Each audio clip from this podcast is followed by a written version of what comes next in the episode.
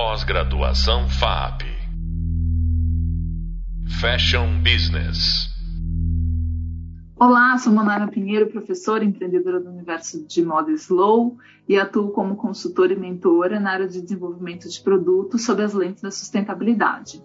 Hoje, novamente, estou com uma convidada muito especial, minha amiga comunicadora e expert no universo de sustentabilidade e parceira na iniciativa Repecendo, Júlia Codonho. Ju, um prazer ter você aqui novamente. Ai, prazer é meu, já estou me sentindo super em casa. Adorando participar.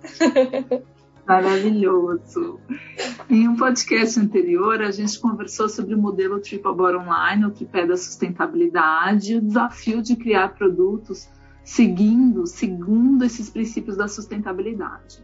A sustentabilidade na moda vai ter uma relação direta com esses processos produtivos focados no meio ambiente, buscando a, pres a preservação e a conservação desses ecossistemas, com preocupação na gestão de resíduos líquidos e sólidos, e a diminuição também do uso de água e de energia elétrica. Coincidentemente, Ju, a maioria das pessoas associa a sustentabilidade apenas ao pilar ambiental, qual que é a razão de se existir? Inclusive, você fala uma coisa muito engraçada que é o abraçar árvores, né? Que não diz só a respeito disso. Comenta um pouco com a gente. Super, total, né? Abraçar árvore é incrível, salvar os golfinhos também. Mas a gente precisa expandir o olhar, né? Acho que são várias possibilidades, assim, do porquê a gente chegou nesse lugar de pensar só no meio ambiente. E não que o meio ambiente não englobe o restante, né? A gente é parte do meio, mas essa relação só natureza, enfim.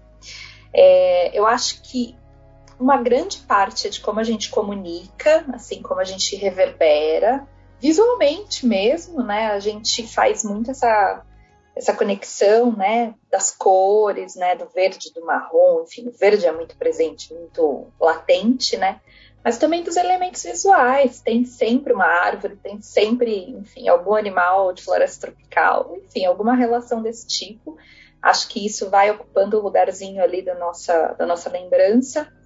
E também acho que quando a gente vai para uma relação um pouquinho mais aprofundada, talvez seja porque parte é uma relação mais visível, digamos assim, né? De quando a gente tem alguma catástrofe, alguma problemática assim muito expressiva. E parte também porque eu acho que talvez a nossa construção social seja muito debilitada, né? Essa relação da empatia, né? Que a gente tanto vem falando. A gente foi evoluindo por um lado meio esquisito, né? A gente deixou muito de lado essa relação do ser humano. Então parece que o pilar ali social que fala diretamente sobre a relação com as pessoas, ele foi ficando cada vez menor, né? Então acho que tudo isso junto, misturado, trouxe a gente para esse local, de pensar sempre na floresta e não no restante, né? Em tudo que englobe. Os desafios são ainda maiores, né? Porque expande, né? A questão ambiental também é fundamental, mas existem tantos outros pilares que a gente também precisa dar conta, né, Ju? Muito. Não tem como pensar. É, e também uma outra reflexão, né, Ju, que é não tem como pensar essa relação aí de moda e sustentabilidade sem a gente olhar né, para os desafios aí do fast fashion e do ultra fast fashion no contemporâneo, né? A gente fala que o fast fashion ele, ele é um assunto, é uma temática complexa, né? Porque ele é cheio de incoerências, incoerências e a maior delas ou talvez uma das maiores, se dá do ponto de vista do volume produtivo, que é insustentável por si só, né? É um volume muito grande de roupas, né, que são confeccionadas e encaminhadas para comercialização, despejadas no mundo diariamente, dentro de uma lógica produtiva linear, né, que seria a extração de, de matéria-prima, o processo de manufatura, né, a utilização e o descarte. Né. Queria saber um pouco a sua opinião a respeito disso, né? E é, se frente aí, né, a esse grande cenário aí, né, essa temática do fast fashion, quais são os desafios para as pequenas marcas do universo de slow fashion? É, a gente falou um pouquinho disso no episódio anterior, né, sobre essa relação do fast fashion, essa crescente do ultra fast fashion, né? É, a gente percebe aí um caminho bem complexo que está sendo trilhado, né? Acho que pegando aí um pouquinho de carona com o que você compartilhou de reflexão, a gente está falando sim desse sistema linear, né, que acaba aí sucateando várias etapas do processo produtivo, né? Então hoje, se a gente pensa na relação tanto do fast fashion quanto do ultra fast fashion, né, a gente está aí é, atropelando etapas significativas, né? Não à toa a gente percebe que é muito recorrente a frustração de designers de moda, né, que chegam no mercado e sentam simplesmente para fazer pesquisa e replicação, né? Não tem mais o processo criativo, por exemplo, ou uma pesquisa baseada em processo criativo, né? A pesquisa ela ocupou aí o espaço de pesquisa por preço e por melhores fornecedores, e não melhores em qualidade, mas em quantidade, né?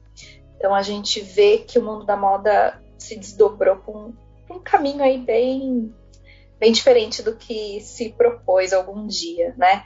É, uma vez participando de um fórum, eu ouvi uma fala de uma outra profissional que fez muito sentido, que era muito óbvia, mas quando você ouve alguém falando faz muito mais sentido, né?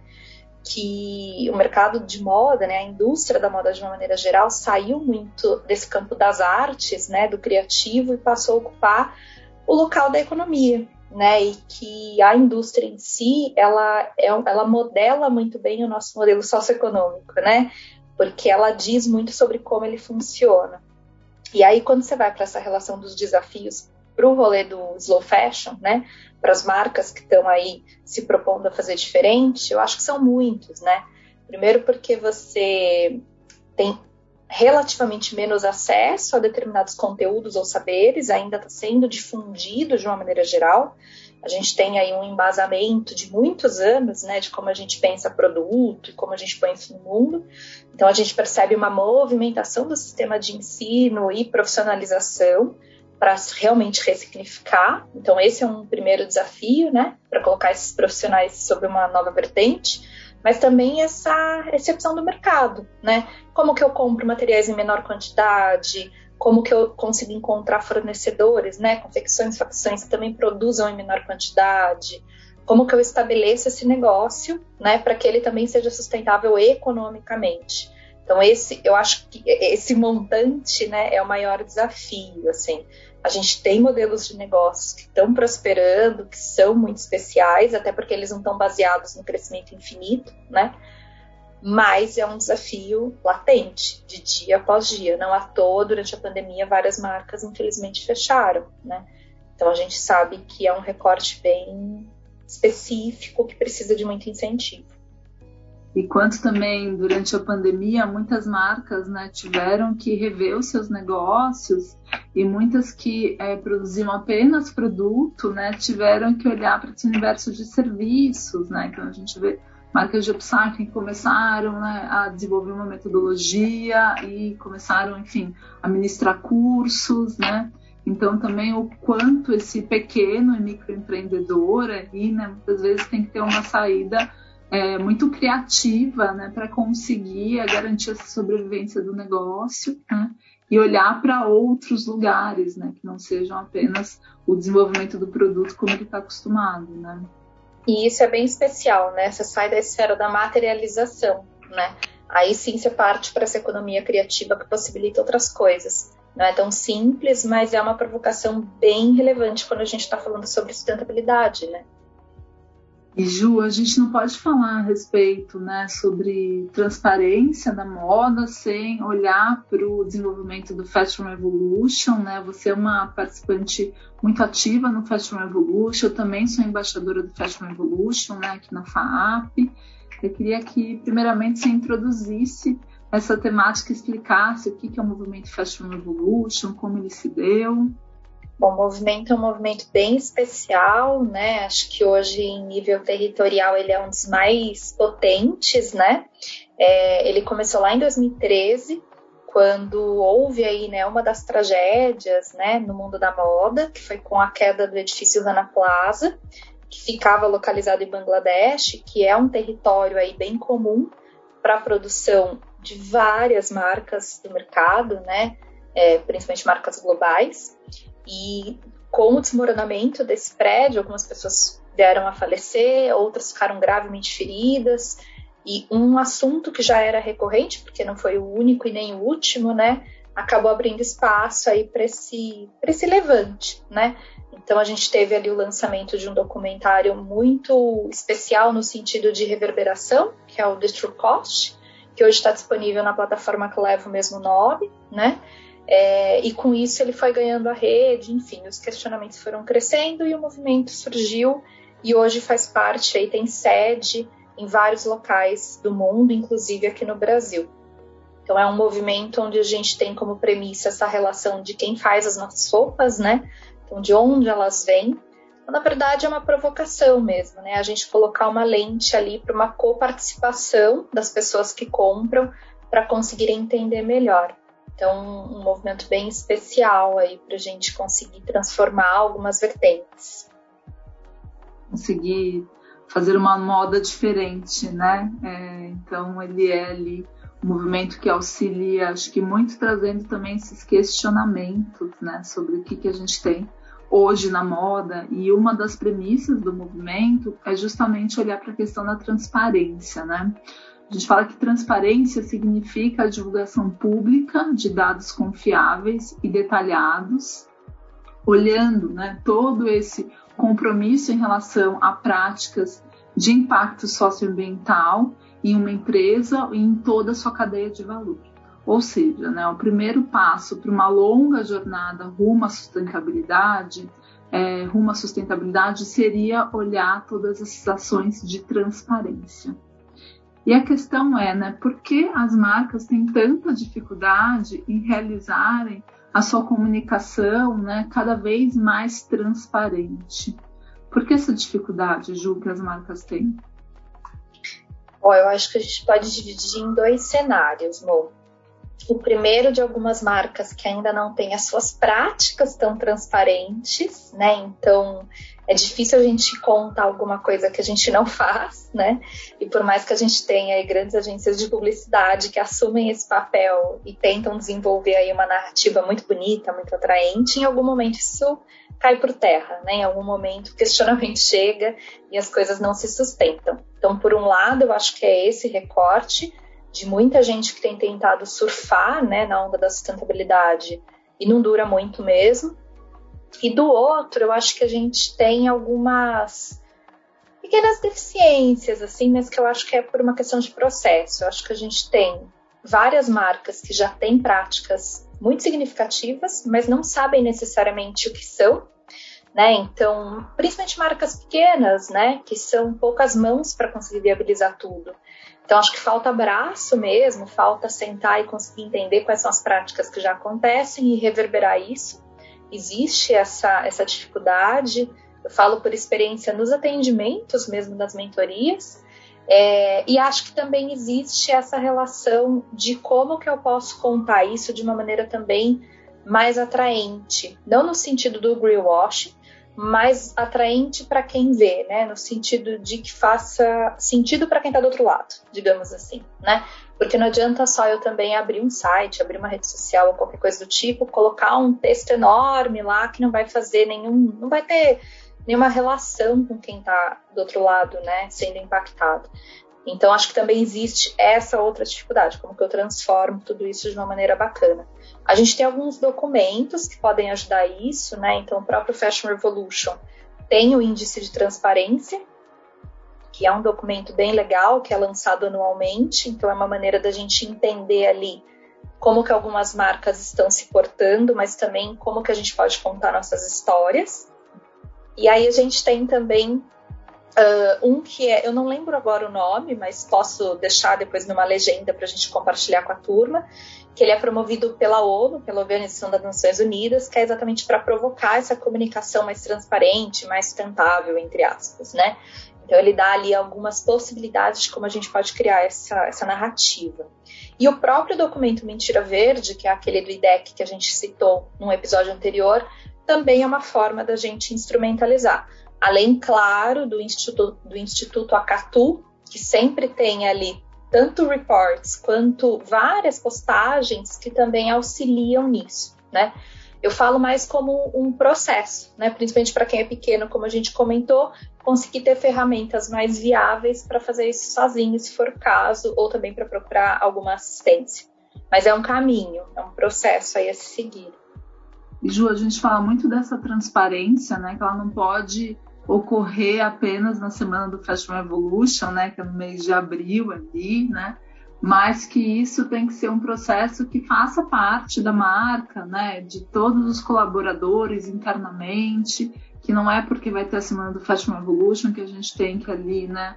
É, convidar talvez num aspecto não de convite, mas de certa forma, né, tá ali é, criando uma pressão para, por exemplo, a nossa costureira tirar uma foto usando a plaquinha do Fashion Revolution, né? Eu fiz as suas roupas, mas que isso realmente tem que ser algo genuíno. Né? Para a marca que quer começar a comunicar, você já falou um pouco a respeito disso, mas assim, além dela se munir, né, dessas ferramentas, desses reports, desses relatórios, para ter realmente mais um estofo maior, né, um número maior de informações para se munir, para conseguir comunicar isso, o que, que ela pode fazer assim, internamente, né, para que isso seja um movimento que vai de dentro para fora, realmente? Ó, oh, eu acho que começar pelo básico, né? Ninguém dá o que não tem, né? Então, acho que sentar ali, se for uma marca de uma, de 10, de 15 pessoas, é sentar ali e compreender quais são as ações que são efetivamente realizadas, né? E não importa se é uma, se é duas, se é três, né? É o que a gente faz hoje, entender isso, essa relação de diálogo junto com a, a, os, seus, seus parceiros ali de trabalho é fundamental para que todo mundo também esteja ali minimamente alinhado, né? As importâncias da empresa, né? Mesmo que ela seja pequena, acho que a gente cresce de uma maneira mais producente e colocar no papel mesmo. Uma coisa que a gente faz muito durante as mentorias, de uma maneira muito simplista, mas que geralmente rende bons frutos, é você colocar no papel o que, que eu faço hoje, quais são as minhas ações, as minhas atividades sob a lente da sustentabilidade e o que, que eu ainda não faço, mas que eu posso fazer. Né?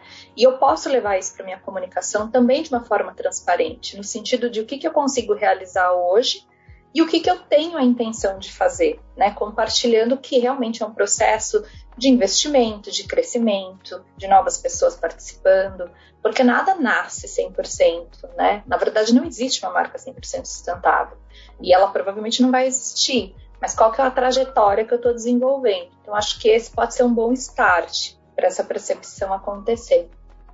E daí é aquilo que a gente fala também, né, de, de estipular até assim é, questões relacionadas a um pequeno, médio, longo prazo, né? Então, assim, estabelecer internamente o que, que a gente vai, o que a gente desenvolve hoje, o que, que a gente pode desenvolver num período ali de seis meses, um ano, né? Estabelecendo essas metas, isso também fica, acho que, mais claro para todo mundo que está envolvido, né?